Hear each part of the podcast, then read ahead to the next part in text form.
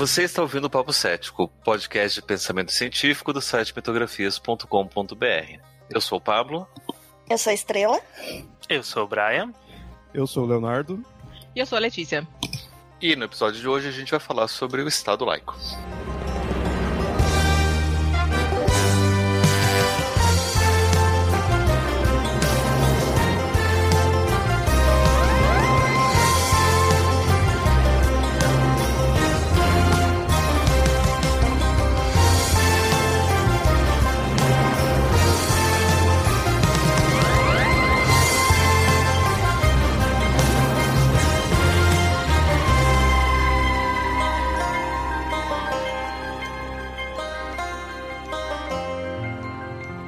Nas eleições presidenciais de 2016 nos Estados Unidos, o atual presidente Donald J. Trump foi eleito não só por conta do sistema de colégio eleitoral daquele país, mas também fortemente apoiado por eleitores e políticos religiosos, baseado em uma plataforma conservadora defendida por esses políticos eleitores. Isso aconteceu por conta de uma relação religiosa na política que já está acontecendo há anos, desde problemas ao colocar um monumento aos Dez Mandamentos em frente ao tribunal no estado americano de Oklahoma, até a tentativa de um membro da Igreja de Satã exigir que ele possa liderar um momento religioso de culto em uma reunião de um conselho público na cidade de Pensacola, na Flórida. Existe todo um debate de até que ponto a religião poderia ou deveria estar presente em situações públicas ou políticas naquele país, discussão que gira em torno do conceito de Estado laico. E no Brasil, a mesma discussão acontece, tendo políticos, inclusive, que defendem que o Brasil é um Estado laico, mas não é ateu, e outro parlamentar, atualmente candidato a presidente, que propôs alterar o preâmbulo da Constituição brasileira para incluir que todo o poder emana de Deus e não do povo, como atualmente diz. O Estado laico é a ideia de que o Estado não irá legislar, julgar ou agir nem a favor nem contra nenhuma religião, para assim poder defender a liberdade religiosa de todas as pessoas, até mesmo a liberdade de quem não tem religião alguma. O Estado laico é a ideia de que a liberdade religiosa pertence ao campo das liberdades individuais que precisam ser defendidas. Porém, se esse é o caso, por que as religiões não só possuem vários privilégios, como a isenção de impostos, como também têm o poder de influenciar tomadas de decisão em políticas públicas de saúde, como a descriminalização do aborto ou pesquisas em célula-tronco, sem serem questionadas?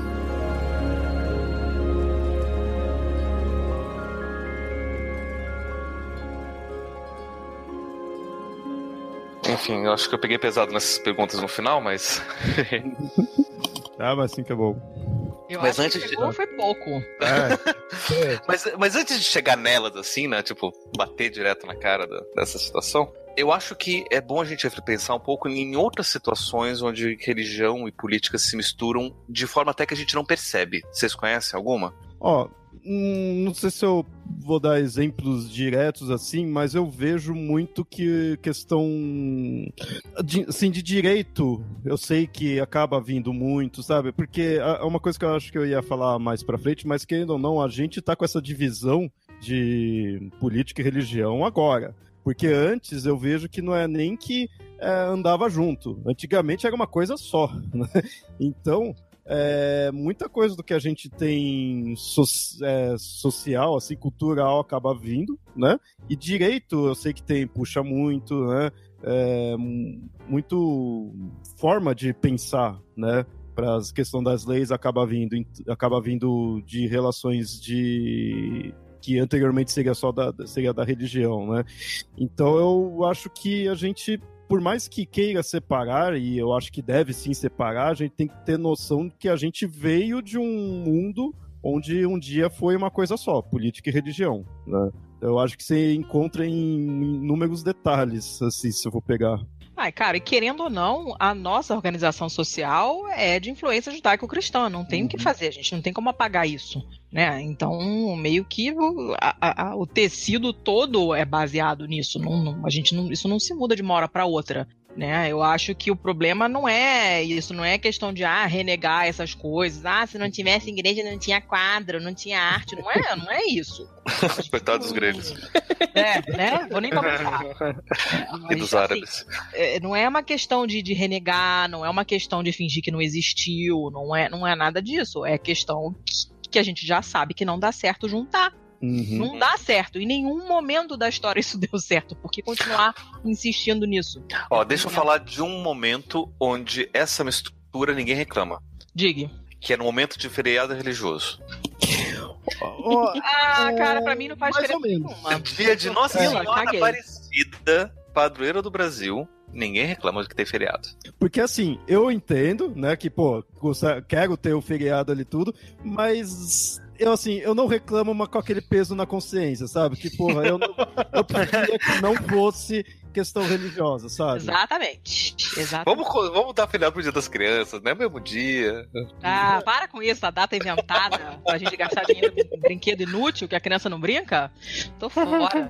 Não memoro nem numa coisa nem outra. E ainda tem que trabalhar, porque na Itália não é feriado, então pra mim, tanto faz quanto tanto fez. Né? Não, o pessoal bate Engraçado... muito nessa tecla, né? Ah, que vocês ateus, tá, mas adoram feriado. Amigão, se a minha empresa fecha, tu quer que eu vá trabalhar sozinho? Pô, a empresa toda tá fechada, a culpa é minha agora, sabe? Tira essa merda, me dá mais um dia de férias que eu escolho quando eu, faço, quando eu tirar. Não. Né? Em vez de ficar, né, num dia é. pré-determinado e tal, mas sabe o que é, né? Sempre quando a pessoa vem falar, que eu falo, né? A pessoa fala isso, é, mas então vai trabalhar no feriado. É. Eu fico pensando, beleza, eu vou e vou receber a mais por isso, porque o restante das pessoas não vão estar trabalhando. Uhum, então exatamente. eu tô trabalhando a mais. Vai receber hora extra adicional uhum. no final de semana, principalmente se for domingo, você ainda tem mais, uhum. mais direitos. Me paga que eu trabalho. É isso aí.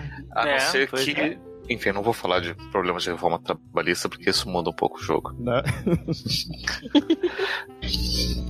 Mas eu Mas fico é interessante. Puto hum. de muito assim, muita data histórica. Nossa, que por mais que você saiba que a data não foi bem assim, não foi muito daquele jeito que aconteceu, mas aconteceu algo e não entrar como feriado e muita muito feriado religioso tá aí, sabe? Eu não falo, beleza, vamos ter o feriado? Ótimo, feriado todo mundo gosta. Mas porra, não precisava ser religioso, sabe? Você que não fosse, né? É, eu, é... eu, pessoalmente, eu, fosse, eu, eu sou frila há trocentos anos, eu não, nunca trabalhei com carteira assinada, sou frila desde sempre, desde que eu comecei a trabalhar. Então, se eu não trabalhar, eu não ganho. Para mim, não faz a menor diferença. Feriado, fim de semana é a mesma coisa. Ontem eu fiquei trabalhando a tarde inteira, até tarde. Então, para mim, realmente não muda nada, né? Uhum. É, mas essa coisa das pessoas é, falarem sempre isso, isso, isso é um não argumento. A pessoa que vem com esse argumento, que o ateu é ateu até o dia do feriado, essa, esse é um não argumento porque a gente já viu que não é assim que funciona. Eu, pessoalmente, se eu fosse empregada e tivesse carteira assinada e tal, eu preferiria um zilhão de vezes que não houvesse esses feriados durante o ano e eu escolhesse esses uhum. dias de férias quando eu quisesse. Eu acho muito mais lógico do que você impor uma, uma, uma coisa desse tipo para pessoas que não sabem nem o que, está acontecendo, sabe? Eu tô olhando aqui meu calendário do dia hoje aqui, meu, meu um calendário que eu fornecedor do meu marido deu, uma, uma fábrica de tinta. Todos os calendários que eu já tive até hoje, que é tudo, tudo italiano, são todos eles têm o santo do dia. E são os santos com os nomes muito bizarros, porque a gente conhece mesmo meia dúzia, mas tem uma cacetada de santo com um nome estranhíssimo. São dois mil anos de história. É, é, e um monte de dinheiro para ganhar, né? Em cima dos santos. Tem que inventar santo. É a fábrica de gadgets e souvenir. Hoje é dia do Padre Pio. San Pio da Pietralcina. Amanhã é o dia do São Pacífico. Vocês sabiam que existia um São Pacífico? Do oceano? Não sei. Né? Ele é São Pacífico. Oceano por oceano, prefiro Poseidon. Mas é o que tá aqui no meu calendário. E tem santo todo dia. Fazer o quê, né? Não dá pra fugir, cara. Você não consegue. Mas é. isso que eu acho interessante, porque essa questão de você ter santo, você ter padroeiro do dia, você ter feriado pro padroeiro do dia, é uma coisa do católico. E não necessariamente do evangélico. E tem alguns evangélicos, inclusive, que boicotam os feriados católicos por princípio de que não, feriado católico a gente não vai, não vai levar. E o que eu acho engraçado aqui em Curitiba, dia 7 de setembro é feriado nacional, também aqui em Curitiba, mas no dia 8 é feriado só aqui porque é dia da padroeira de Curitiba. Uhum. Então sempre no dia 7 de setembro o pessoal adora porque emenda de 7, 8 e leva embora. Melhor feriado. Né? Então se dia 7 cai numa quarta, dia, dia 8, quinta feriado, você emenda sexta. Né? Se oh. cai numa terça, você já emendou segunda-feira, né? Porque ninguém vai trabalhar segunda para folgar terça e quarta. Então, sempre 7 de setembro é feriado aqui em Curitiba de 5 dias, 4, 5 dias, a não ser quando cai no final de semana. Né? Quando cai, tipo, 7 de setembro no sábado, de 8 no domingo. Aí é sacanagem também, né? É. é a gente tem que repensar os feriados. Aí reclama dos feriados. É, mas, mas é uma eu... situação bem comum mesmo que se mistura, né? Uhum. E... Oh, o foda que eu fico pensando disso é, assim, mesmo eu não tendo religião nem nada, e eu fico pensando aquela coisa clássica de, das outras religiões. E aí, né? Todo mundo tem que seguir o, o católico, né? Porque, que nem o Papa falou, né? Tem evangélico que aí vai boicotar.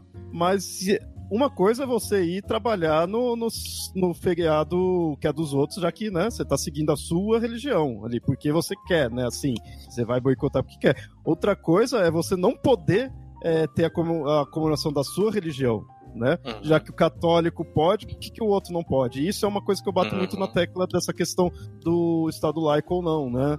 Uhum. Tipo, não pense por mim. Eu sou ateu, teoricamente eu não teria comemoração nenhuma, né? Eu vou comemorar o dia da ciência, né? Você pode, você pode comemorar o aniversário de Newton. É, né? dezembro. Bem conveniente, inclusive. Né? Mas eu fico pensando pelas Mas, outras, né? Sobre, sobre isso eu acho interessante, porque é, dia 21 de junho, acho. É, dia 21 de junho é dia de São João. E então se comemora-se, obviamente, no Brasil, as festas juninas, que são comemorações ao São João. Que, por mais que não seja feriado, ainda assim, tipo, cai no meio das férias escolares, né? Então, é, ou no começo das férias escolares, o pessoal faz muita celebração, faz festa tudo mais. E algumas escolas é, que têm uma certa predominância evangélica, eles não comemoram uhum. o São João. E daí é só uma dica para quem for evangélico e por acaso está ouvindo o Papo Cético. Se vocês forem fazer isso, façam direito, porque o que o povo estava fazendo no dia 21 de junho era comemorar o dia da colheita. e sem saber que a comemoração do dia da colheita é anterior à festa junina e era uma celebração pagã né, dos deuses da natureza, né? Então é, também não ajuda muito o seu caso, né? Se você quer né, é, fazer alguma coisa né, que seja não contra a sua religião, fazer uma coisa por, pagã, não sei se. Por falar, por falar nisso, eu vou falar aqui. O Brian não se manifestou ainda, mas o pai dele escreveu um livro sobre todas as festas pagãs que os cristãos comemoram hoje sem saber ah, a real origem dela. Que é basicamente todas. Todas. É. Que é basicamente todas. Larápios. Inclusive, era, era bem engraçado quando ele chegava em, em igrejas né, evangélicas e estava anunciando o livro e falando que, tipo, citando as festas que estavam incluídas no livro e tinha desde carnaval, festa junina até Natal. E galera uhum. abriu um olho uhum. grande, assim. Olha só. Ai, amei, gente. Adorei. O que, o que, tinha que, ah! o que tinha que fazer era colocar assim, tipo fazer feriado do dia do solstício. Porque aí fica científico, né, ao mesmo tempo, é e também fica. É, né?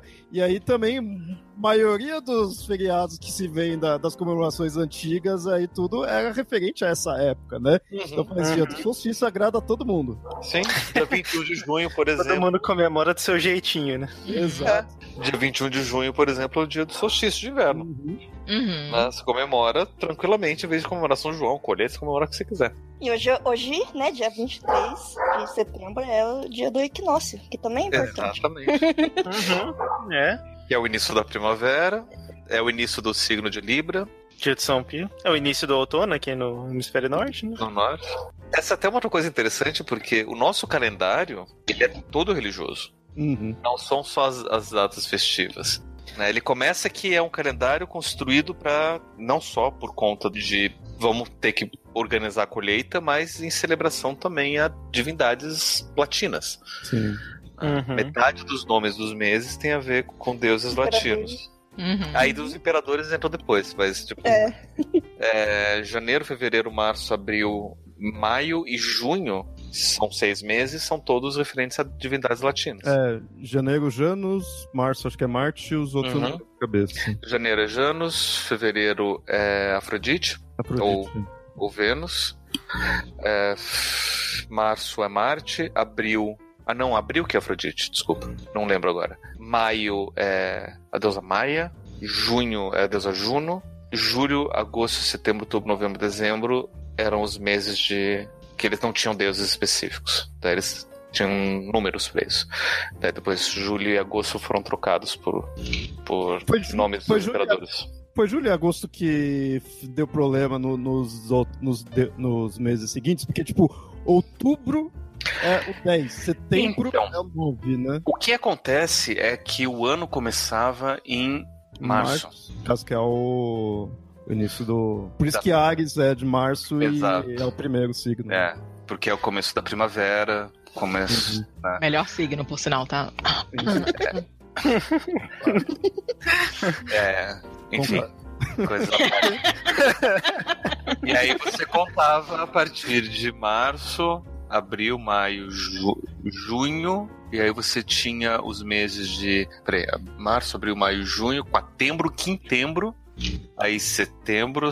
Não, não. É, tinha quintembro, setembro, setembro, outubro, novembro, dezembro, janeiro, que era junho, por conta da mudança também do. que era o mês onde acontecia o, o solstício de inverno. E daí janeiro, fevereiro, e aí continuava normal.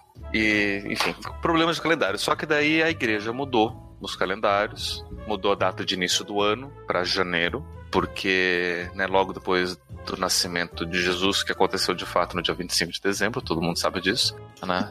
Segundo o censo oficial de Roma, tá lá registrado nos calendários. E mudou também um monte de coisa, mas por conta de organizações da igreja. Então o nosso calendário ele é religioso, inclusive o ano de 2000 e agora 2018 é por conta desse cálculo, né? Porque uhum. Jesus nasceu no ano zero, né? Todo mundo uhum. sabe que se conta a partir do zero, só que não. E né, no dia 25 de dezembro do ano zero, então muita coisa aconteceu por ali.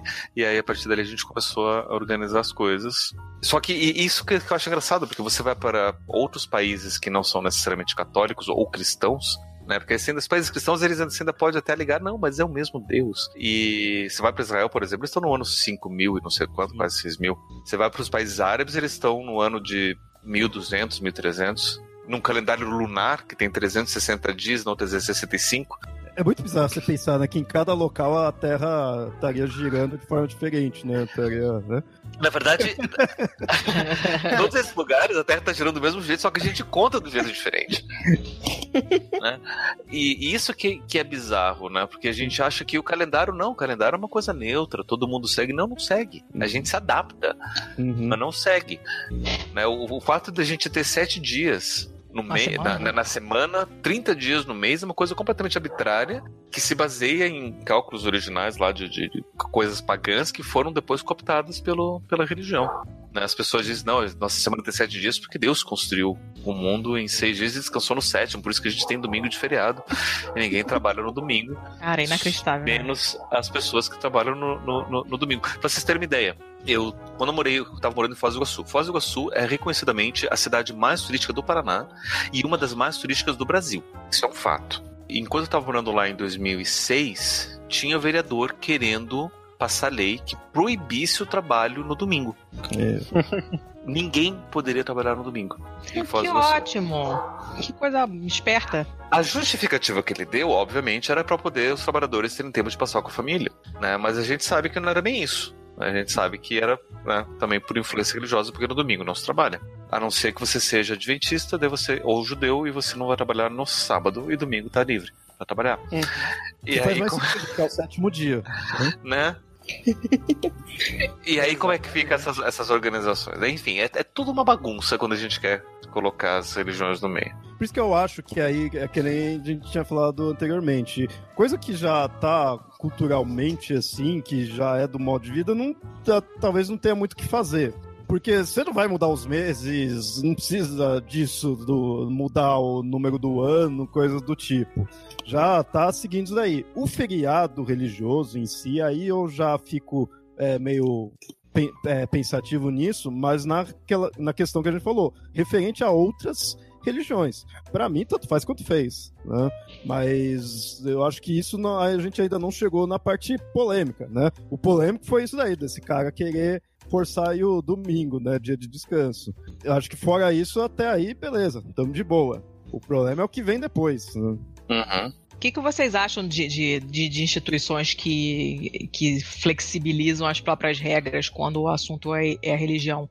Eu estudei, eu fiz um semestre em Valença antes de passar para a Federal, onde eu estudei, onde eu me formei, no Rio, e na minha turma lá tinha um menino adventista. E as provas de anatomia e de histologia costumavam ser no sábado. E ele fazia a prova em outro dia. Uhum. Só ele, sozinho que não tinha mais nenhum adventista na faculdade, era só ele. E a faculdade fa fazia essa, essa, essa dobra, né, nas, é, nessas, nessas regras deles, né, para abrir essa exceção para ele só por causa disso. Se eu tivesse doente, eu perdi a prova. Mas ele podia fazer num outro dia porque a religião dele não permitia que ele fizesse a prova no sábado. O que, que vocês acham disso aí?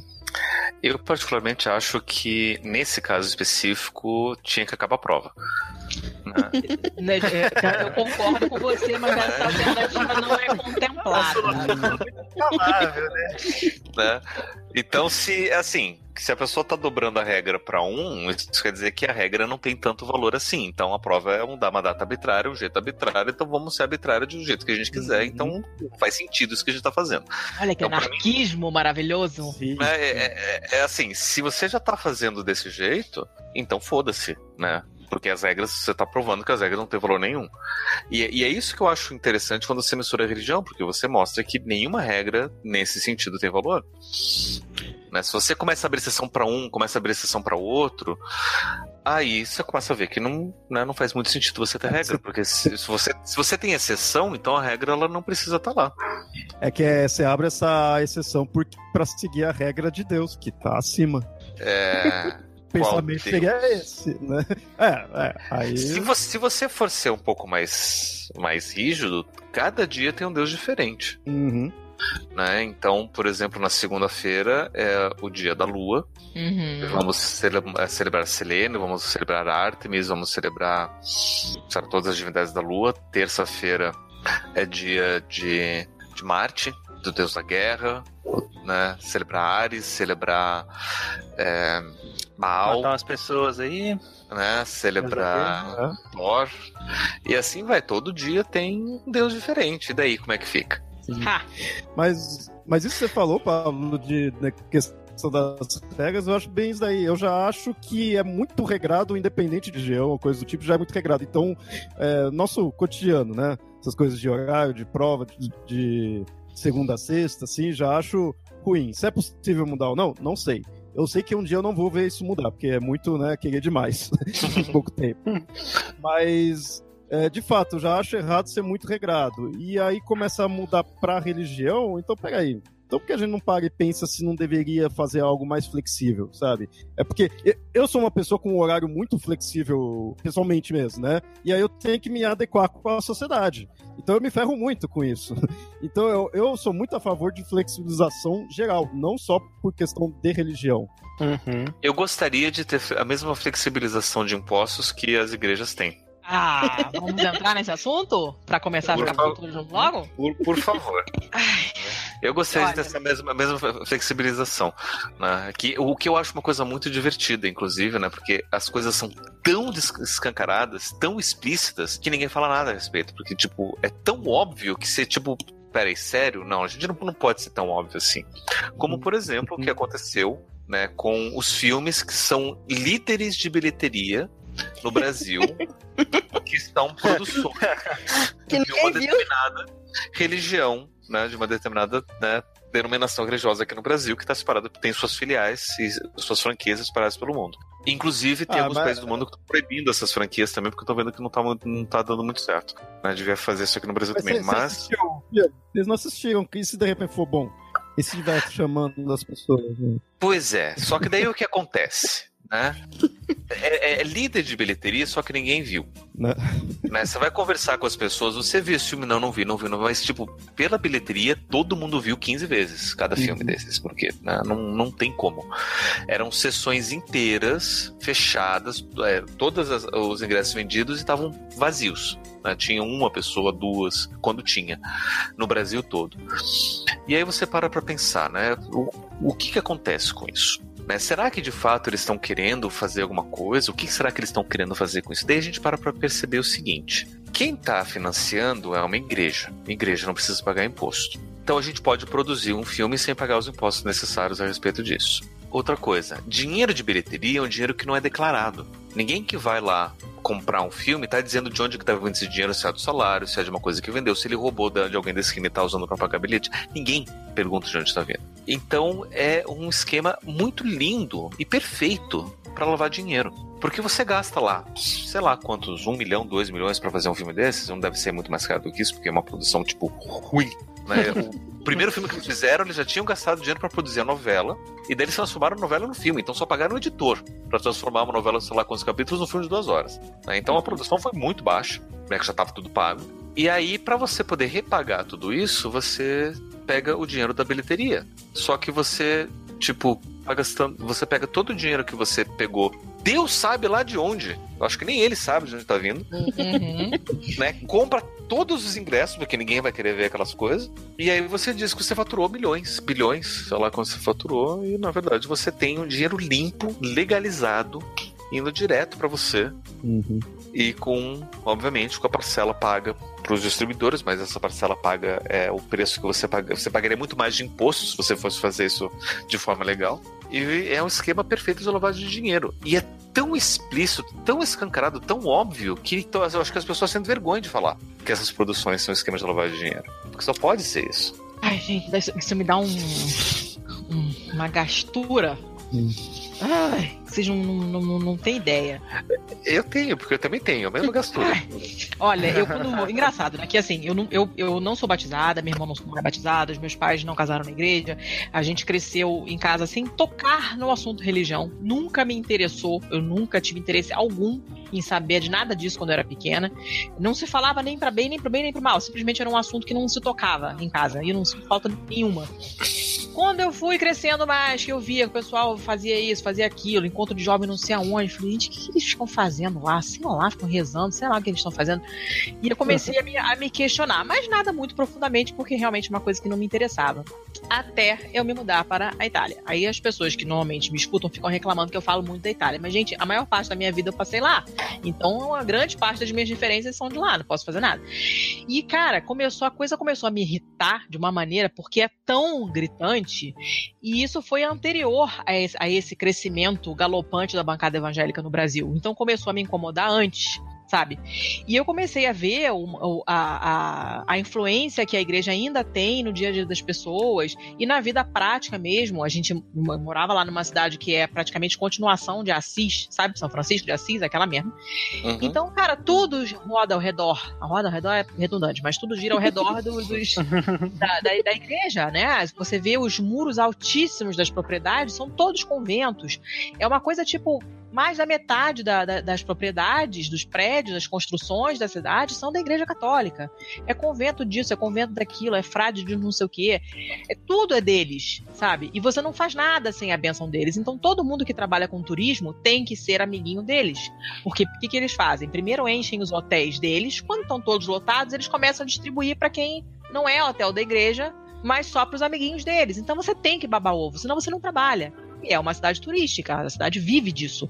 Então, a gente conhece, meu marido tem amigos de infância que são donos de hotel, de restaurante, e são todos, todos, todos misturados com os padres, porque senão você não trabalha, você não come. Eles não te mandam cliente, eles fazem um lobby contra e você fecha sabe? É uma coisa absurda. E essa, essa parada da isenção de impostos e, e todas as facilidades fiscais e tal, é, é, é, eles têm um imposto lá. Eu só fui entender depois que eu comecei a militar na UAR, que é a União dos Ateus e Agnósticos e Racionalistas Italianos. E militar não, né? Mas eu comecei a frequentar os fóruns e tal, e cheguei a fazer panfletagem com um amigo meu de lá, que é meu melhor amigo lá.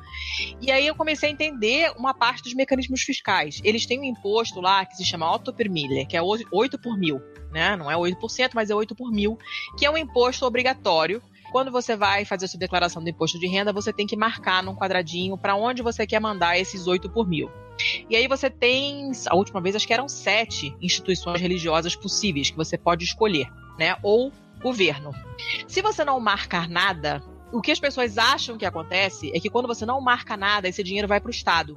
Só que não é assim. Isso não é explicado em lugar algum. Lógico. Se você não marca nada, a maior parte desse dinheiro, uma percentagem bem alta, não me lembro mais, vai para a instituição religiosa que foi mais escolhida pelas pessoas que escolheram, que obviamente é a católica. Então, a maioria das pessoas não preenche nada achando, ah, se não colocar nada vai pro Estado, foda-se. E só que vai pra Igreja Católica. Então é uma lei que destina parte do imposto de renda necessariamente para financiamento da religião. É, porque você, a não ser que você mande é, explicitamente, você marque quadradinho o Estado, Hum. Se você não marca nada, achando que vai pro Estado, é igual essa coisa do voto branco vai para quem tá ganhando, que a gente, todo mundo Uhum. acha que é isso no Brasil. É a mesma coisa. Todo mundo lá acha que se você não marca nada, vai pro Estado. Mas não vai. Vai para a instituição religiosa mais votada, que obviamente todo ano é a Igreja Católica.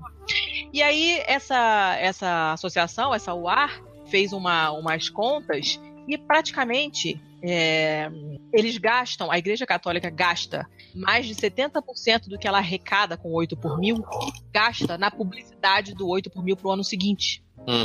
Isso não é investido em lugar algum. As propagandas são, assim, cinco minutos de propaganda. Linda! Uma, uma, fotografia maravilhosa, preto e branco, no mundo inteiro, sabe? Pô, cheio de falas bonitas, uma música maravilhosa, instrumental no fundo, coro de crianças, não sei da onde. Cheia de mumunha, você vê que é uma produção altíssima, caríssima. E essa, essa produção, ela só serve para pedir dinheiro, para fazer a produção do ano seguinte. E o resto, eles embolsam e fazem o que eles quiserem porque eles, eles falam que vai para ajudar os pobres. O lema dessa propaganda todo ano é: pergunte a eles. Eles seriam os fudidos do mundo que a igreja teoricamente ajuda. Pergunte a eles, pergunta a eles. Aí mostra o pobrinho não sei aonde, o pobrinho não sei aonde, pega um monte de gente fudida no mundo inteiro.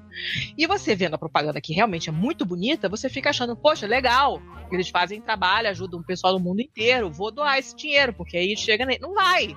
O dinheiro vai pra propaganda para pedirem mais dinheiro ano que vem. É uma coisa louca, louca. E ninguém sabe disso. Aí o dia que eu fui com esse meu amigo panfletar, a gente putaço nas calças, lógico, né? Eu e ele, panfletando no meio da feira, do mercadinho lá, não sei o quê. Aí o pessoal meio desconfiado, né? Porque todo mundo ali tem alguma coisa a ver com a igreja. Aí o pessoal parava, o que vocês estão falando aí? Aí a gente começava a explicar. Aí a pessoa, o quê? Eu nunca soube disso? Onde é que tá escrito isso? Aí a gente mostrava lá o um negocinho. O quê? Por que, que nunca falaram isso pra gente? Eu que quero escolher? O que, que é isso? Que absurdo. Aí a pessoa começava a ficar puto também. e, e para você ver, porque o negócio realmente não é claro, ele é feito exatamente de uma maneira que você não percebe o que tá acontecendo. Aí você vai, porque sempre foi assim mesmo, então, né? Só que não é. Os caras te sugam de lugares que você não acredita. É, são os impostos italianos que pagam todas as contas do, do, do, Vaticano: gás, luz, telefone, não sei mais o que. É tudo, é tudo o governo italiano que paga. Com os impostos dos cidadãos, inclusive os meus, porque eu pago eu, é, é, imposto de renda lá também. Sabe? Então você. É, na verdade, isso vai saindo de vários lugares e a gente não tá nem sabendo. Né? As escolas católicas, 90 e tantos por cento das escolas privadas particulares na Itália são católicas, são religiosas e não pagam imposto nenhum, não fazem um recibo, uma fatura de nada, nada. Pedem, cobram mensalidade, é, pedem adicional para o aquecimento no inverno. Muitas pedem para os pais levarem papel higiênico, sabão, essas coisas para a escola. Eu sei porque tem amigos do meu marido que os filhos vão, estudam nessas escolas e eles me falam. Não, tem que comprar papel higiênico pro meu filho levar pra escola. Eu, como assim? Você paga a mensalidade, entendeu? E então você não sabe. Isso, isso é dinheiro que o governo dá para eles também.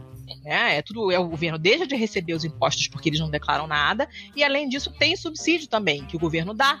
Então isso vai vazando de vários poros sem a gente saber. Né? E aqui pode não ser tão escancarado assim ainda, mas essa isenção fiscal é muito grande, porque a gente sabe Uhum. que rola dinheiro pra caceta. Uhum. Né? Os caras lavam uma quantidade de grana absurda, essas obras nababescas e, e todo o dinheiro que os fiéis deixam, coitados, e, e nada é declarado de coisa nenhuma. Então o governo brasileiro deixa de receber muita grana também, né? Isso me dá um ódio assim mortal. Vocês não estão vendo, mas tem fumaça saindo das minhas narinas nesse momento. Ainda bem que não é vídeo.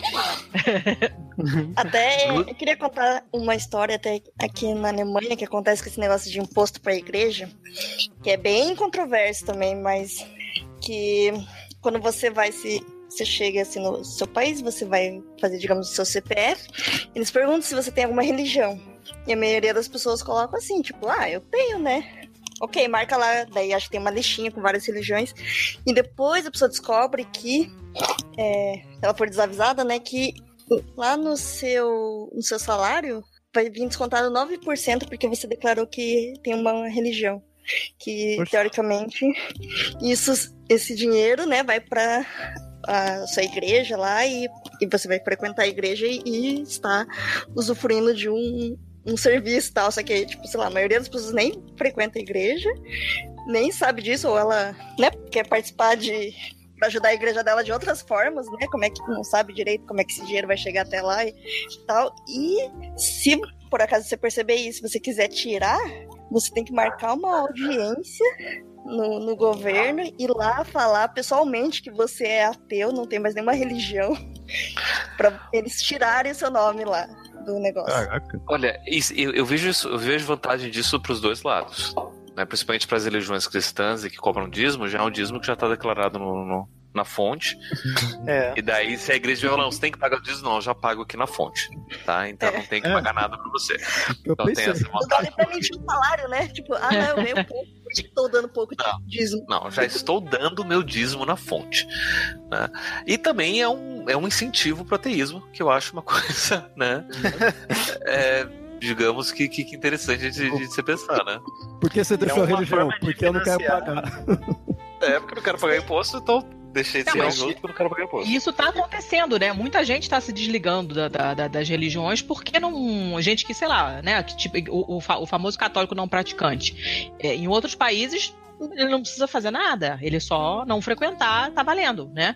Mas num caso desses, é, tem muita gente se desligando mesmo porque, cara, não, não pratica, não vê sentido na coisa, né? tem que pagar é. imposto, teu cu. Aí a pessoa vai e se, e se desliga oficialmente, né? Acho ótimo, lindo, maravilhoso. Deveria ser. É, e a pessoa deixa de fazer, ah. deixa de batizar, a pessoa não pode mais batizar, não pode mais casar na igreja, é, ou, ou ser padrinho, né? De uhum. batizado também, e vão deixando de lado, né? Uhum. E aí, e aí e essa, esse sistema também é uma forma de financiar automaticamente a igreja do monstro do espaguete voador. Então Sim! é bem vantajoso. Que inclusive, né, só quero lembrar para as pessoas que, caso vocês não tenham visto templos do monstro espaguete voador por aí, é porque um dos, um dos condimentos proíbe a construção de templos Sim. e diz para poder investir em coisas melhores, como por exemplo internet e, e TV a cabo de graça para as pessoas. Gente, melhor religião, não é? Muito melhor. Então... melhor religião. É engraçado Só... esse negócio do praticante, né? A, a, é, isso, na Itália, essa, essa o ar né? É, ajuda pessoas que querem se desligar formalmente da igreja por qualquer motivo que seja, embora não tenha essa coisa do imposto, mas tem gente que simplesmente não quer mais ser contada como membro da, da, Igreja Católica Apostólica Romana. E aí tem todo um procedimento legal que você faz, você imprime, eles têm um formulário no site, você imprime, preenche a parada. Basicamente é uma carta dizendo: olha, eu, fulano de tal, é, é, tenho direito, segundo a lei tal, de pedir a minha anotação como não mais membro da, da, da, da igreja, e é, de acordo com a lei tal da privacidade, não sei o que, não quero ser contatado para me perguntarem os motivos da minha decisão. E aí você manda aquilo para sua paróquia e eles têm não sei quanto tempo para te mandar uma, uma, uma fotocópia da página lá do livro de registro dos batizados, onde eles têm que colocar uma anotação ao lado. Esta pessoa não é mais membro da Igreja Católica Apostólica Romana. É, aí, eu não me lembro por que, que eu estava nessa página. É uma autoexcomunhão. Que na verdade os católicos ficam, é, porque isso não tem valor nenhum, porque, né, né, né, né, porque o ritual já foi feito, e, e, e você não quer. Tudo bem, mas eu quero, então você faz, né? e, mas eles estão preocupadinhos, porque volta e meia tem reunião de bispo, não sei aonde, lá em Milão, para o que, que vão fazer, porque o número de desbatizados está aumentando. E esse termo desbatismo, desbatismo né, quem inventou foi um, um bispo é, não, ninguém falava nisso, o pessoal falava em desligamento da igreja, né? Mas aí esse cara criticando acabou falando ou que seria o desbatismo, não sei mais o que, e o termo pegou. Aí um dia eu tô andada, sei lá, vendo não sei o que no site, comentei com meu marido. Aí meu marido, ah, faz pra mim. Faço. Aí imprimi a parada, preenchi, né? Mandei pra paróquia dele e tal, não sei o que. Adivinha qual foi a resposta que a gente recebeu? Quatro páginas escritas à mão pelo padre, avisando que ele ia pro inferno, que nunca mais ele ia poder se Caraca! Bem, que se ele quisesse casar na igreja ele não ia poder, e patati patatá. E meu marido lendo assim, mas é exatamente isso que eu quero. Eu não quero ser padrinho de ninguém, tô fora. Não quero Só ser vejo padrinho. vantagens, de... né? Só tem vantagem? Pô, onde é que eu assino? Tá, você já me convenceu, tá? E agora? É? E, não, Ele respondeu isso... assim, caguei. Era o que merecia, né? Defequei e deambulei. E o, o, o, mais engraçado é que a carta fala explicitamente: não quero ser contatado, os motivos são meus, eu quero e acabou. E segundo a lei, você tem que fazer. Não fizeram. Eita. Mas, Não mas se a pessoa vier falar assim, ah, se você fizer isso, você vai acabar indo pro inferno, tudo isso daí é ameaça, meu. Você pode constatar como ameaça. Ou promete. Ah, Você sei, promete né? mesmo? Você promete que eu não vou estar junto com você depois que eu morrer? Não é? Jura? Não, e aí é engraçado Verdade. que o número de, o número de pessoas que pediram essa, esse, essa auto- autoexcomungão, essa- é, é, excomunhão, é tão alto que criou-se uma página só pra mapear. Então tem um mapa da Itália e o pessoal vai fazendo, vai colocando os pontinhos lá, né? Onde foi, de batizado e tal. E obviamente que o pessoal que ganha mais pontos, assim, ó, a, né, na- sob a da visão dos outros, é o pessoal que foi batizado no Vaticano, cara. Porque você ter um, um certificado de excomunhão do Vaticano, já pensou? Né? Aí o pessoal pô, faz quadra e bota na parede. Aí tira a foto lá da parede, que o negócio é moldurado. Gente, eu fui expulso do Vaticano, tal, não sei o quê. É muito Caraca. engraçado. É, e tá rolando, e tá movimentos que tá crescendo bastante. Eles, a igreja vem fazendo é, reuniões assim pra pra tentar conter essa coisa, porque é um movimento que tá ganhando bastante é, impulso lá, né? E, e, e como a UAR oferece toda a base legal, tipo, se a paróquia se recusar, eles oferecem um advogado pra ir lá. Não, eu quero, anota aí, eu não sou mais membro, eu não quero mais ser membro, eu não quero mais ser contado como fiel. Tira o meu nome desta merda, eu não quero participar disso aí, entendeu?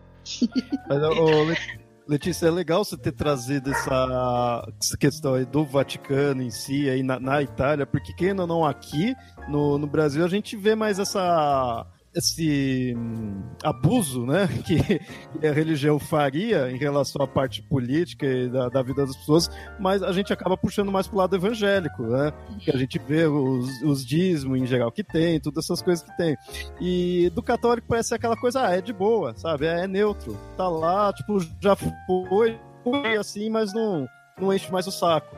Mas não, você colocando num local onde ele é ali, onde ainda é importante mesmo, né? Não só pra pessoa, mas importante para todo o local, Uhum. aí você vê que ainda tem essas merda, né? Não, e é, é- e é uma coisa muito forte, sabe? Já houve casos de pessoas é, que não. que pediram essa comunhão, ou houve casos de pessoas que não casaram na igreja, ou pessoas que não batizaram os filhos.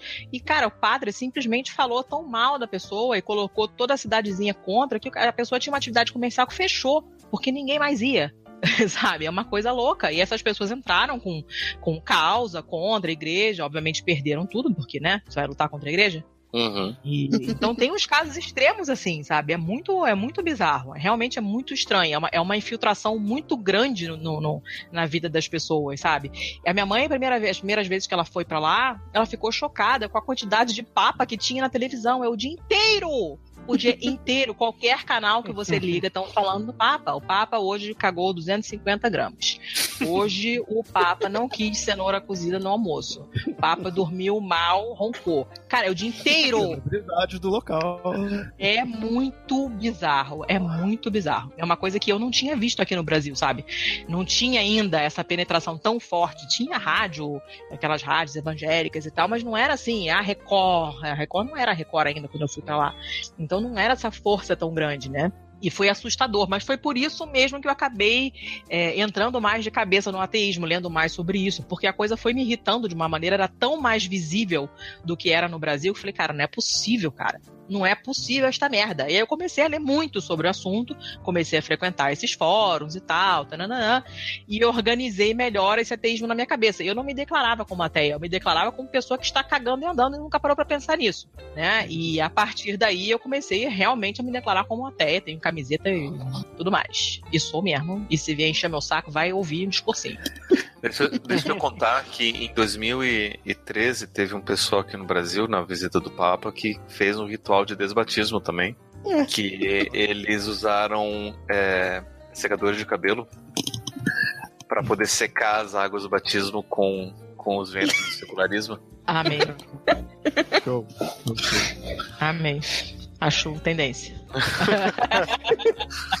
Deixa, de- deixa eu aproveitar todo essa, esse nosso papo para perguntar para vocês. Tipo, hoje em dia a gente tá vendo que tem um movimento muito crescente de secularismo, de humanismo, de, de, de ateísmo. Como que vocês veem que é, qual que é a importância social da religião pra gente até poder estar debatendo né, a presença da religião ou não na, na, em política de Estado, em decisões coletivas. Como é, é que vocês entendem essa importância? No geral? É, no geral. Tipo, para que, que serve socialmente a religião? Porque a gente sabe que a religião, dentro de, um, de uma ideia de Estado laico, é de caráter individual e particular. Eu escolho uma religião, se eu quero ter religião ou não, isso daí tem que ser preservado. Então, particularmente, eu posso ter a religião que eu quiser, e esse é um direito que tem que ser preservado. Mas uhum. se a gente tem leis sendo passadas que parte do dinheiro vão ser dado para a religião, a gente tem isenção de imposto para entidades religiosas, a gente tem é, feriados que são religiosos, a gente tem um monte de coisas, é, decisões públicas políticas e sociais que têm como base religião, qual que vocês acham que é o valor, a importância social da religião, então, né? Pra gente poder até justificar que isso possa acontecer. De bom nada. Eu acho que não tem justificativa, sabe? Eu acho que não tem se Sim, sabe? Porque uh, eu acho assim, é, é, é, pessoal, é algo subjetivo. Então a pessoa, é, como indivíduo, vai dizer para ela o que aquela religião traz, ou mesmo crença né, ali, é, traz de bom ou não para ela. E acabou. Agora, para uma coisa social, um, uma coisa geral, eu acho que a mínima coisa que você poderia dizer que uma religião poderia trazer de algo bom, ela não precisaria ser religião para trazer aquilo, sabe? Uma questão de uma ajuda social, de uma, sei lá, um, ajudar os necessitados ou coisa do tipo, você não precisa ser religião para fazer isso. Então eu acho que o fato de ser religião e, a, e agir num âmbito social, político, né, numa coisa mais objetiva e não subjetiva, eu acho que não traz nada de útil. Então, quanto mais eu penso, eu, eu direto, eu fico pensando nisso, tá, mas. E como seria o mundo sem ela? Será que num mito, né, assim, precisaria disso? Cada vez eu vou vendo que não. Para a pessoa, para o indivíduo, beleza, é algo dele. Agora, no geral, não precisa, sabe? Eu não consigo, até hoje, nunca me conseguiram me convencer de que é útil ter ali a religião de forma geral. Talvez, se você tirar de uma hora para outra, vai ter um baque, né? E seria meio até impossível ali. Mas não precisaria. Alguém tem alguma outra posição contrária? Opinião Ai, diferente? Cara, eu acho, eu, eu entendo, tá? Eu, eu pessoalmente não, não, não consigo ver isso como necessário. Eu não consigo entender por que, que a pessoa tem que acreditar no papai do céu para fazer qualquer coisa que seja. Como uhum. isso, usar isso como norte da sua vida, para mim, é, é, uma muleta é, emocional, intelectual, assim, gigantesca. Mas eu entendo também que a maioria das pessoas não tem instrumentos próprios para lidar com a vida em geral, sem acreditar numa coisa maior. É muito reconfortante você jogar a culpa de tudo em, outra coisa, que uhum. você convenientemente jamais verá, né? É muito uhum. mais fácil. A vida de quem não tem crença é muito mais difícil. O pepino é teu para descascar. Você não vai rezar e ficar melhor, né? Você não vai ajoelhar no milho e achar que resolveu o seu problema. Você vai ter que ir lá pedir desculpa, você vai ter que pensar muito na merda que você fez para não fazer de novo, porque uma Ave Maria não vai resolver né? Então, na verdade, pra gente que não tem crença, é muito mais difícil, Sim. né? Eu acho. Então, eu, eu entendo que a maioria das pessoas realmente não tem como arcar com tudo isso sozinha, não, nunca ensinaram a ela, mas é uma, uma culpa das religiões também, né? Porque elas criam o problema e te vendem a solução, na verdade, né? Então eu tenho essa, essa, essa posição meio, meio dupla, assim, porque se por um lado eu entendo que não é para todo mundo, por outro eu entendo que não é para todo mundo porque as próprias religiões impedem que seja. Hum. É, eu sou democrática, eu desprezo igualmente todas as religiões, eu não tenho hum. preferências pessoais, não tenho bandido de estimação, eu acho todas péssimas e, e, acho todas muito nocivas, mas eu entendo que tem uma parte de, de. Tem gente que não teria vida social se não fosse pela igreja.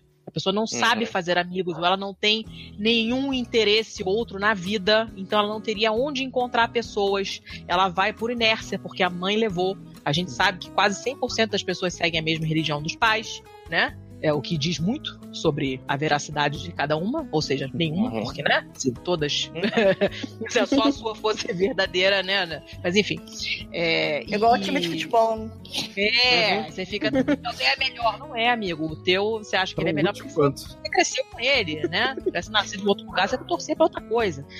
E então tem uma, uma, uma, uma questão social importante que eu vejo, eu conheço muita gente que só tem vida social dentro da igreja. E cria cria-se uma espécie de rede de proteção que a pessoa se sente realmente acolhida e, inclusive, quando se muda. Minha mãe tem uma amiga inacreditavelmente mormon, né? Uma brasileira que se converteu quando foi morar nos Estados Unidos e tal.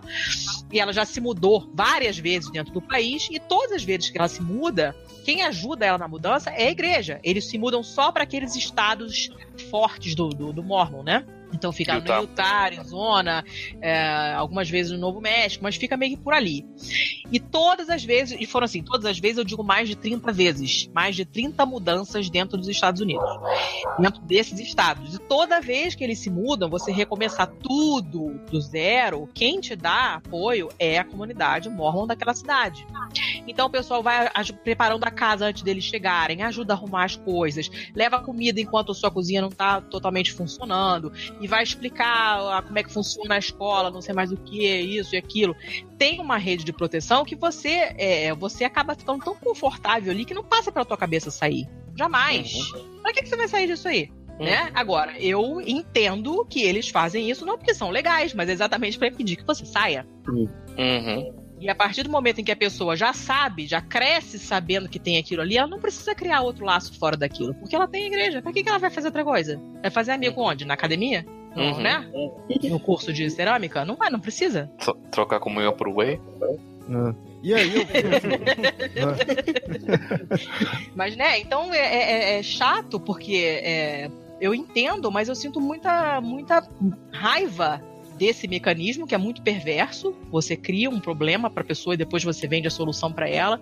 E eu tenho muita pena das pessoas que não conseguem ter uma outra vida fora disso. Eu realmente tenho pena de verdade, uhum. porque eu acho que é uma é uma lacuna é uma falta de, de social skill, sabe? A pessoa não sabe se relacionar fora daquilo. E eu tenho, eu tenho realmente pena, genuína de verdade.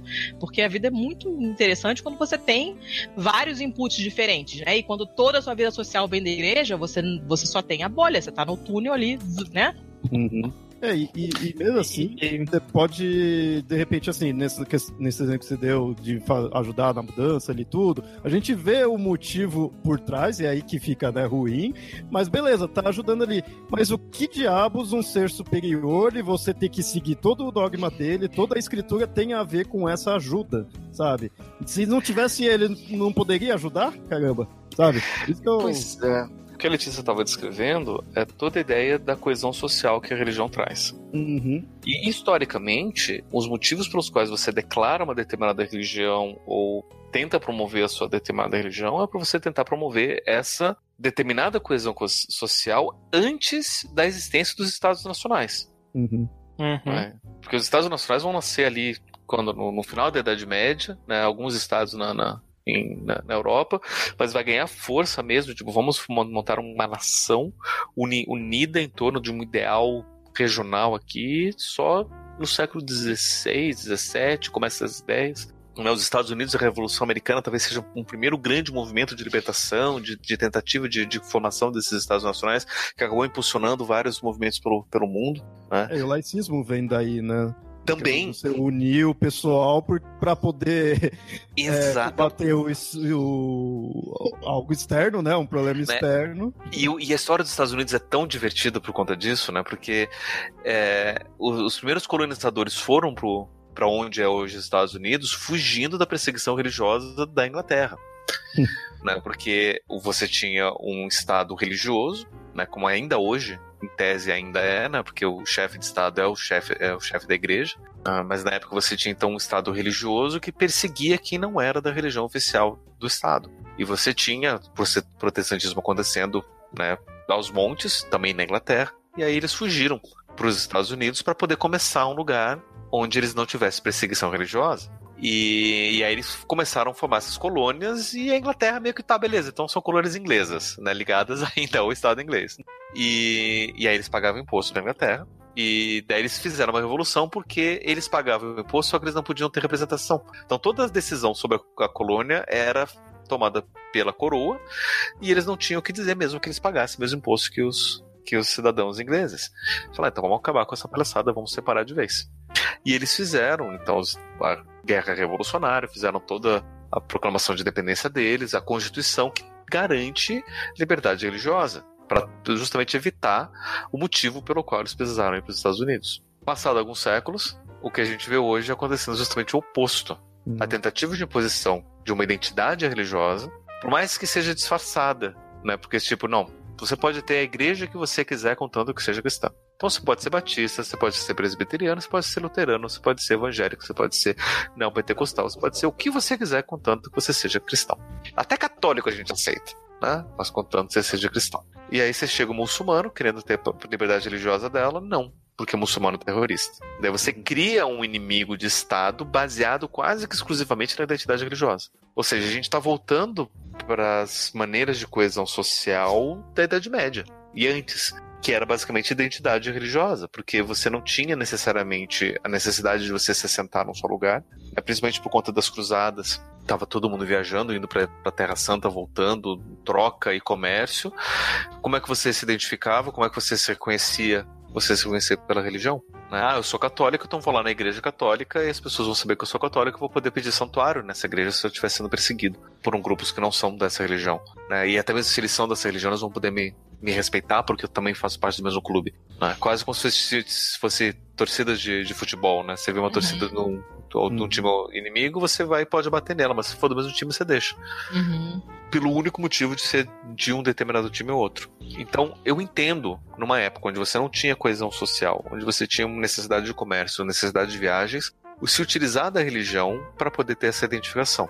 Né? E ainda mais por uma série de motivos históricos, onde a Igreja Católica, principalmente, as igrejas católicas, né? e para quem ainda não sabe, existe mais de uma Igreja Católica no mundo, não só a Igreja Católica Romana, né? ouça um papo lendário. É, as igrejas católicas elas são herdeiras do antigo Império Romano, herdeiras culturais do antigo Império Romano. Né? Por mais que o Império Romano ele tenha caído e você tenha é, uma fragmentação política nesse, é, por conta disso, é, culturalmente quem herda essa unidade é a Igreja Católica, que antes da queda do Império Romano passa a ser a religião oficial. Então, o que você tinha antes do Império Romano? Você tinha uma unidade política e uma fragmentação religiosa, porque os romanos eles nunca impuseram religião nenhuma para nenhum dos povos. Então eles conquistavam o povo de, de determinada religião. Não só eles não impunham a religião romana, como eles é, assimilavam, é, absorviam, assimilavam os deuses e as práticas religiosas daquele povo conquistado dentro da prática romana. Uhum.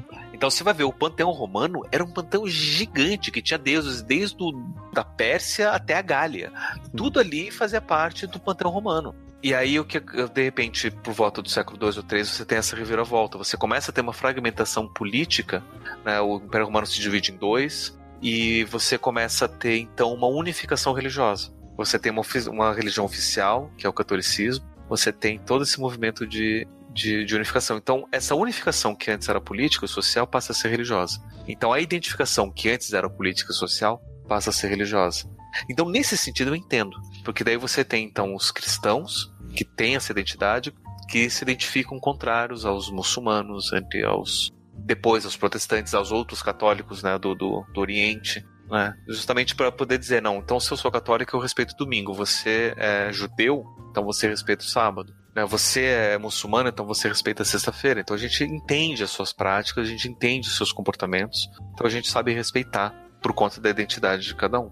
Né? As leis de conduta eram leis religiosas e tal. E aí a gente começa a ter problema com a multiplicidade de religiões. Um mesmo Estado com leis que são passadas que tem que agradar todos os religiosos, gregos e troianos, católicos e protestantes, e problemas como acontece na Irlanda, né? Uhum. Que você tenta agradar católicos e protestantes e você tem a separação de um país. Uhum. Né? E guerras, e terrorismo, e um monte de coisa acontecendo.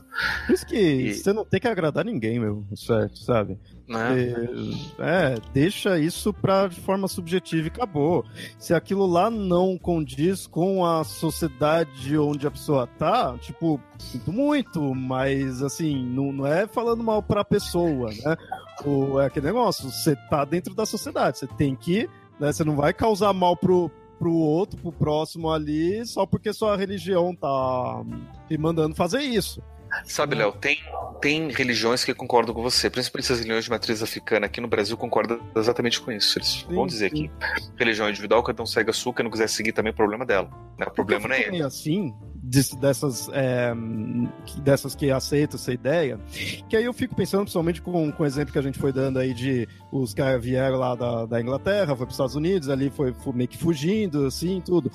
Mas eu fico meio pensando o seguinte: é, a religião ela tá determinada, religião X tá hum, sendo sofrendo opressão ali, então o pessoal se une ali, se mantém, segue a sociedade em geral, mas não coloca-se de forma hum, para evangelizar os outros, porque na verdade ela tá né, sendo oprimida. Se ela tiver no poder e aí, será que isso daí pode mudar? A gente sabe como que é o ser humano. Porque, querendo ou não, a, as religiões que vão pra cima dos outros são os que tá com poder ali. Você vai ver que muçulmano, nesse nosso lado, não tem poder nenhum. Mas aí você vai pegar nos países já onde a religião ali é mais forte, ali eles vão causar problema em nome da religião. Então, né? se tem países no mundo onde a maioria é budista, que é uma religião que é perseguida pra caramba. E esses budistas, inclusive a líder desse país ganhou o Prêmio Nobel da Paz, estão perseguindo muçulmanos. É, então. Uhum, já tem essa, né? sabe? né? Você fica, mas de onde que tá vindo isso?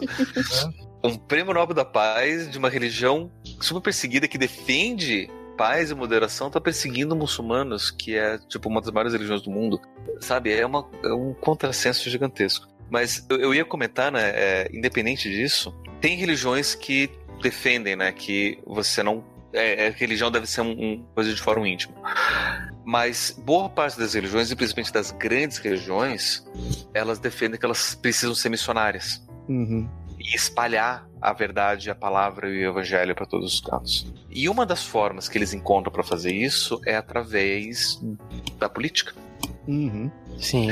É, então, se eu tenho que espalhar a minha verdade, então vou impor uma lei que obrigue todo mundo a ler o meu livro sagrado, a ter aulas do meu livro sagrado nas escolas públicas, porque é uma forma de eu poder espalhar a minha verdade. E eles fazem isso sem medo, sem vergonha nenhuma, porque eles estão fazendo de fato o que a religião ensina que tem que ser feito. É, porque a legislação Você... normalmente tolera, né? Sim. Tá é, todo mundo é, acostumado a abrir exceção para a religião, né? Ah, aí você vê, por exemplo, em países muçulmanos, né, onde você tem, é, em tese, uma certa laicidade acontecendo, você tem algumas regiões e alguns movimentos muçulmanos que colocam que você não ser muçulmano como um crime passivo de morte. Né, que, e aí como é que fica? Né, você é obrigado a se declarar muçulmano se você quer viver. Né? Uhum. E aí como é que fica? O problema é que eu vejo uma certa lógica nisso, não que eu concorde, muito pelo contrário, porque é o seguinte: é aquele negócio, a pessoa da, de determinada religião, as leis daquela religião com certeza tá acima das, rei, das leis do homem. Porque quem não, não, ali, independente da, da religião de alguém, ou mesmo se for ateu, nossas leis do, governamentais, se precisam num país laico, é as leis do homem. E aí eu tenho uma religião onde o que lá tá vindo de Deus, com certeza isso é a, tá acima da lei do homem. Sabe, eu concordo então, com você. Tá errado de impor isso, sabe? É, essa é a forma de pensar, né? Eu pessoa. concordo com você, só que eu discordo quando você fala isso do cristianismo. Porque se eu for ser cristão e pensar assim que a lei de Deus está acima da lei de homem, eu tenho que pegar uma coisa que está na Bíblia, inclusive, hum. como dita diretamente pelo filho do, do, do cara, né, pelo próprio JC, né? Se ele não é o presidente, é o vice-presidente, ele é praticamente representante aqui na Terra. Nepotismo. Disse que não importa, não importa. Dá a César o que é de César e dá a Deus o que é de Deus. Se a gente vai pensar, quem instituiu o Estado laico no mundo foi o cristianismo, porra. Sim. O próprio, a palavra de Deus, encarnado na Terra, disse para separar as coisas. Por que, que a gente não vai seguir isso? Sim, sim. Olha só.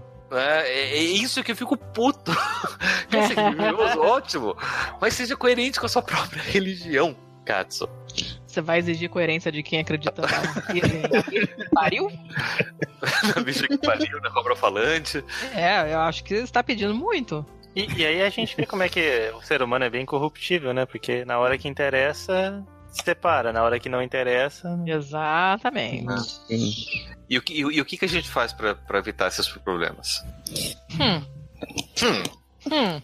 hum. Cara, eu, eu acho que, por assim, como eu, falo, como eu falo, eu sendo ateu, não tendo religião nenhuma, eu não tenho voz nenhuma nisso no sentido de o que eu posso fazer é ficar reclamando.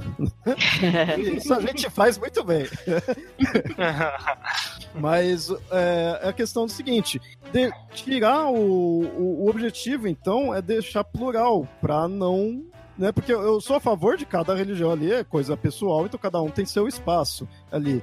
Então, não deixa só.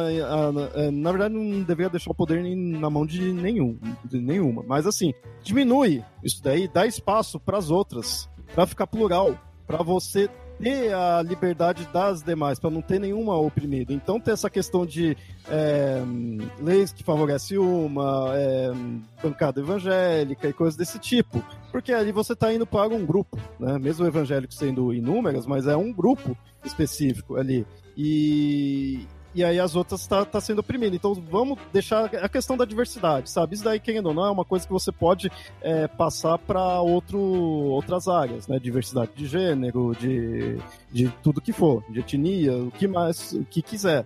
É a questão de você colocar representatividade, sabe? É um, é um, é um discurso batido, né? Eu posso ser batido, né? A gente sempre mostra isso daí. Mas eu acho isso. Então vamos dar voz, vamos, vamos é, combater opressão a outras religiões, sabe?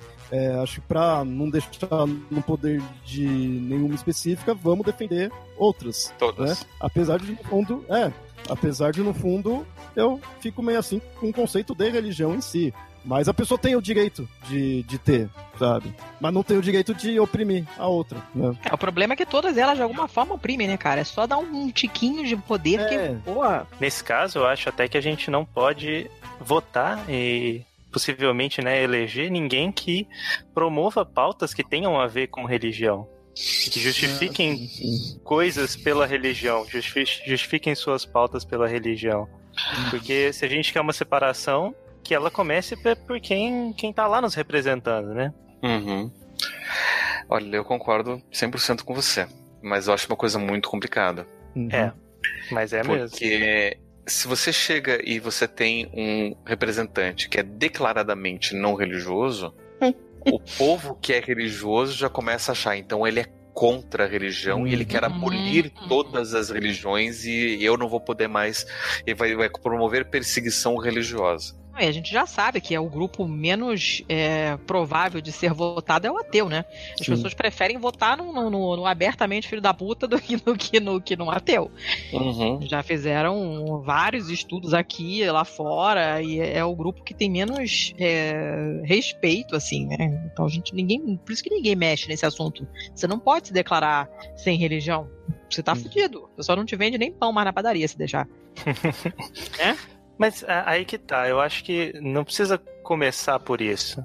Mas a gente, por exemplo, tem, tem religioso que não promove abertamente pautas é, que são religiosas, ou que pelo menos entendem a importância de, de se separar um pouco o Estado ali da, da igreja.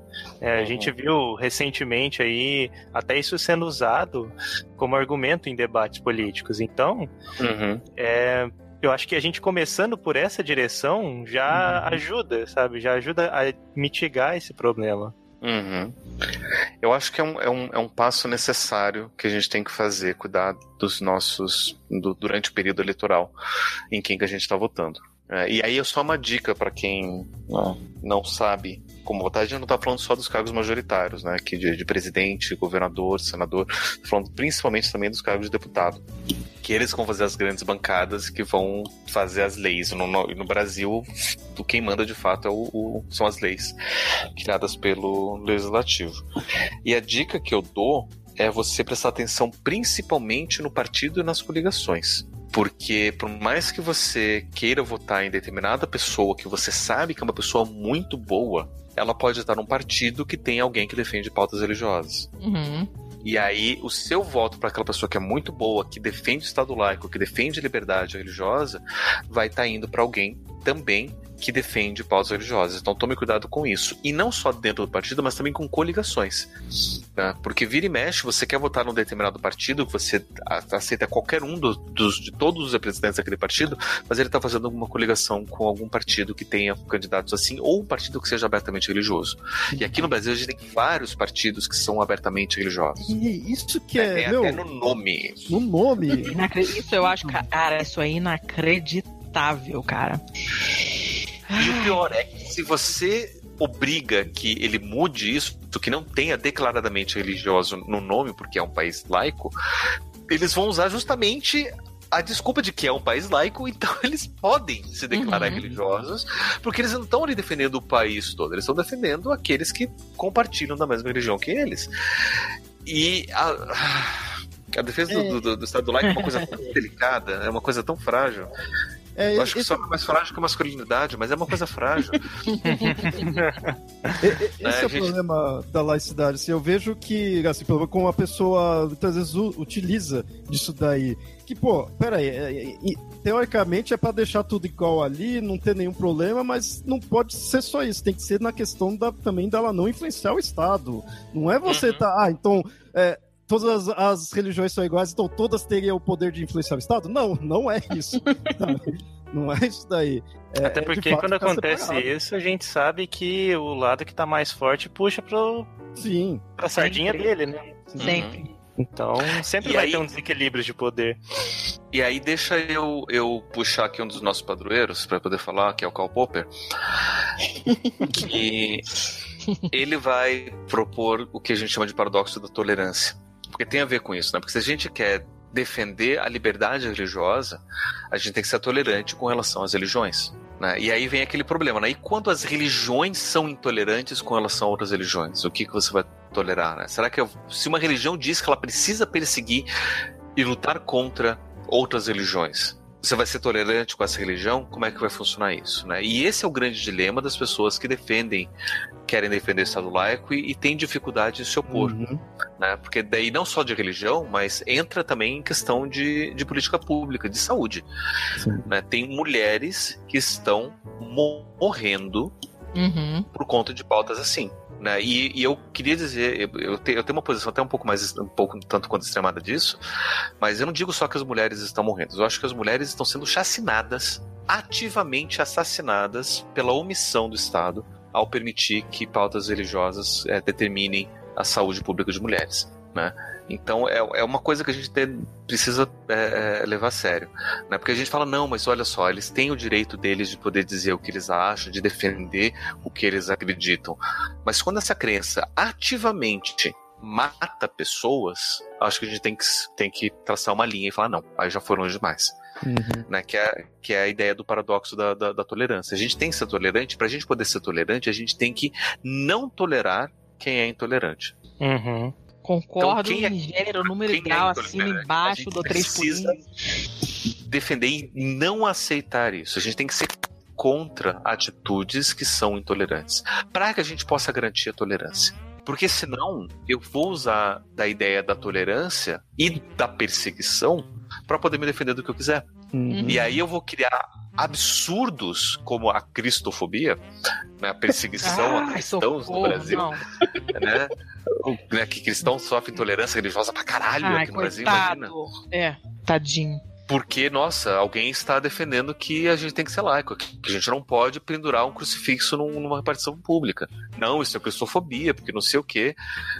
Né?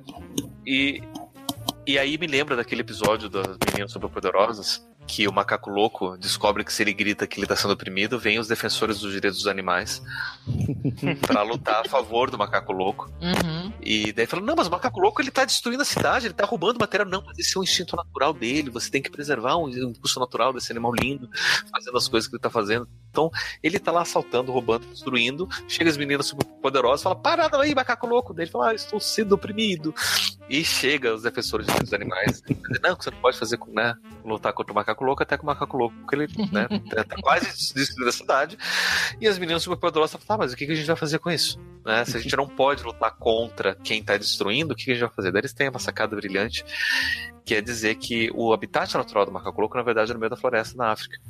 E aí defensores dos animais levam ele para lá, né, no habitat natural dele, para ele poder ser livre. Será, será que dá para fazer isso? Falar que o habitat natural dessas pessoas é outro lugar e aí manda Mandar é todo na mundo igreja, falar. não no, no é. parlamento.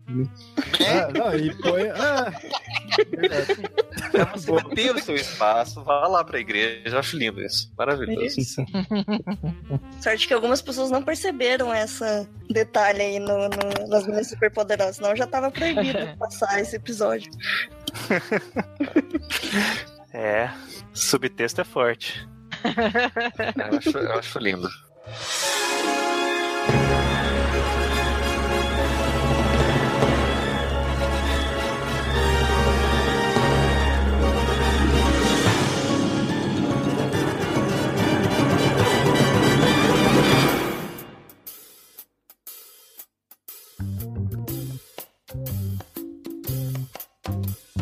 Muita gente, a religião é uma parte importante de suas vidas e elas gostariam de ter mais dessa religião nelas.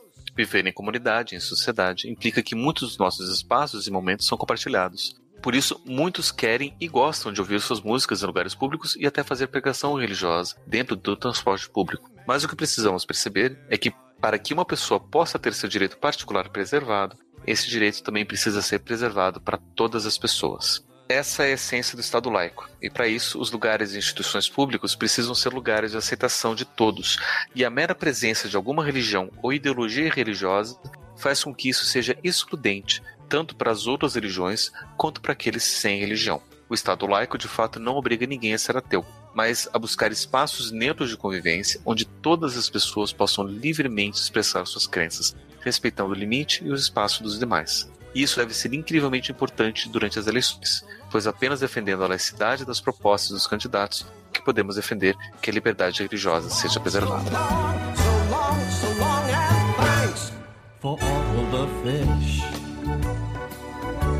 E se você gostou desse episódio, não se esqueça de visitar nosso site no www.mitografias.com.br para conhecer mais o Papo Cético e também outros projetos do nosso site. Você também pode mandar e-mails para contato@mitografias.com.br. Seguir também a nossa página no Facebook, no facebook.com/barra papo lendário ou então no facebook.com/barra templo do conhecimento. Se você quiser apoiar o Papo Cético e os outros projetos do Mitografias, você pode acessar padrim.com.br barra mitografias e conhecer o nosso projeto de apoio. So long, so long, so